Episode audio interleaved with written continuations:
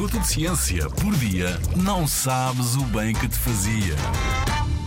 Como se forma o arco-íris no céu?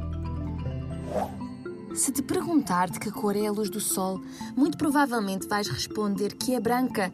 E eu agora vou tentar surpreender-te. A luz do sol pode parecer branca aos nossos olhos, mas não é. É, na verdade, a soma de todas as cores.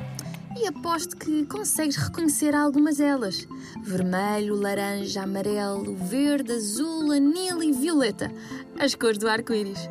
Mas então, como se forma o arco-íris?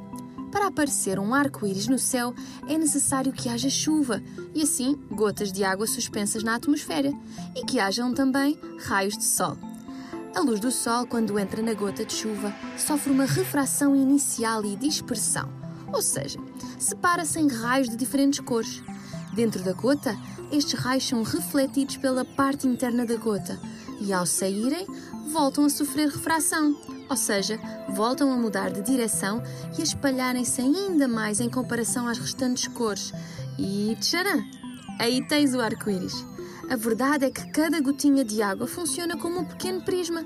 Um pequeno prisma que separa os raios de luz branca nas diferentes cores que a compõem.